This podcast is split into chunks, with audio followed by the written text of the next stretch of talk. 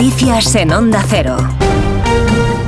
Buenos días. El PSOE exige a José Luis Ábalos que entregue su acta de diputado por el caso Coldo en un plazo de 24 horas. La portavoz de la Ejecutiva, Esther Peña, dice no tener ninguna duda de que actuará en consecuencia por el bien del partido. El PSOE propone además comisión de investigación sede del Partido Socialista Ignacio Jarillo. Así es, el PSOE no tiene todavía hasta ahora el escaño amarrado de José Luis Ábalos a esta hora de la mañana, pero eso sí le da 24 horas de plazo para que lo entreguen. Así lo ha dicho la portavoz del partido en una declaración dura contra él y contra el ex asesor de Ábalos, Colto García. Aquí no caben los corruptos, porque un corrupto defrauda la confianza de los millones de votantes que han confiado en el Partido Socialista, ensucia el legado pero el PSOE, dicho esto, no quiere quedarse solo con este escándalo y por eso anuncia su intención de crear una comisión de investigación sobre la compra-venta de mascarillas en pandemia para llevar al Congreso el caso también del hermano de la presidenta madrileña Díaz Ayuso, que recordemos, sin embargo, quedó plenamente archivado y sin causa judicial. Precisamente la presidenta de la Comunidad de Madrid ha presentado un documento hoy con los 100 escándalos que a su juicio salpican al PSOE. Ha estado, ha estado en espejo público, sostiene Ayuso que el caso Ábalos es solo una pequeña parte y que el ministro, el exministro, sabe mucho. Yo entiendo que el señor Ábalos no ha hecho nada sin más, porque sí, esto evidentemente lo han conocido otros ministros, como se está viendo, lo han conocido otros altos cargos del gobierno y por tanto, mmm, depende de cómo le traten, así este hombre podrá empezar a hablar que sabe latín de todo.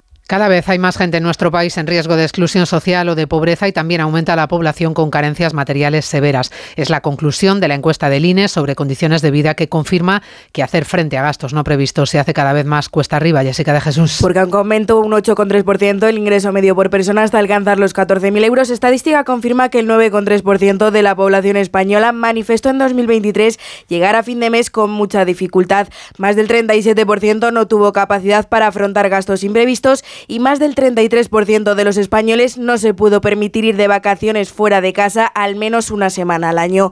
El porcentaje de población en riesgo de pobreza o exclusión social ha aumentado así cinco décimas en un año hasta el 26,5%, mientras que el porcentaje de población en situación de carencia material y social severa ha incrementado hasta el 9%. Decenas de tractores quieren tomar de nuevo las calles de la capital, coincidiendo con la reunión de ministros de Agricultura en Bruselas, en el entorno del Parlamento Europeo. Ahí ya Decenas de tractores llegan en caravana en Madrid desde el sur y recorrerán el Paseo de la Castellana. En esa columna a bordo de un tractor está Laura Lorenzo.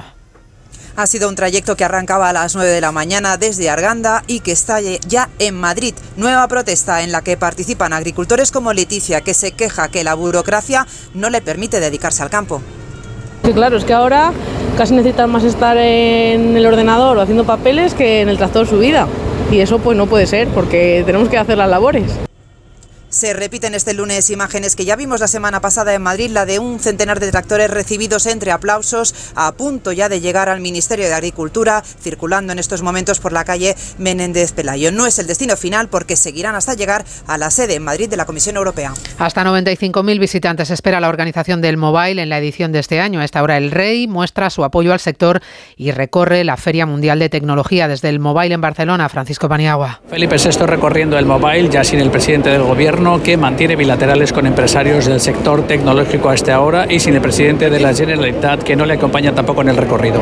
Apoyo del rey al sector tecnológico que un año más apuesta por España como escaparate mundial de la tecnología. Hemos visto al rey probando los últimos prototipos de vehículos del futuro hiperconectados y se acercará también a los grupos de comunicación principales. Por primera vez el gigante China Telecom participa en el mobile deporte con Alberto Fernández. El Real Madrid reafirma su liderato y mantiene la distancia con Barcelona y Atlético después de su triunfo anoche ante el Sevilla. Los blancos se quedaron los tres puntos gracias al solitario gol de Luka Modric. El croata entró al campo en el minuto 75 y en el 81 anotó el tanto de la victoria. Su entrenador Carlo Ancelotti habló del rol que tiene esta temporada. No le puedo dar consejo porque es muy inteligente, muy serio, muy profesional. Él sabe perfectamente lo que tiene que hacer. Está en la mano de Luca lo que, lo que tiene que hacer lo que quiere hacer, eh, tenemos solo que esperar su decisión. Él muestra que es muy complicado dejarlo en el banquillo, cierto, es la cosa más complicada, dejar en el banquillo un jugador así.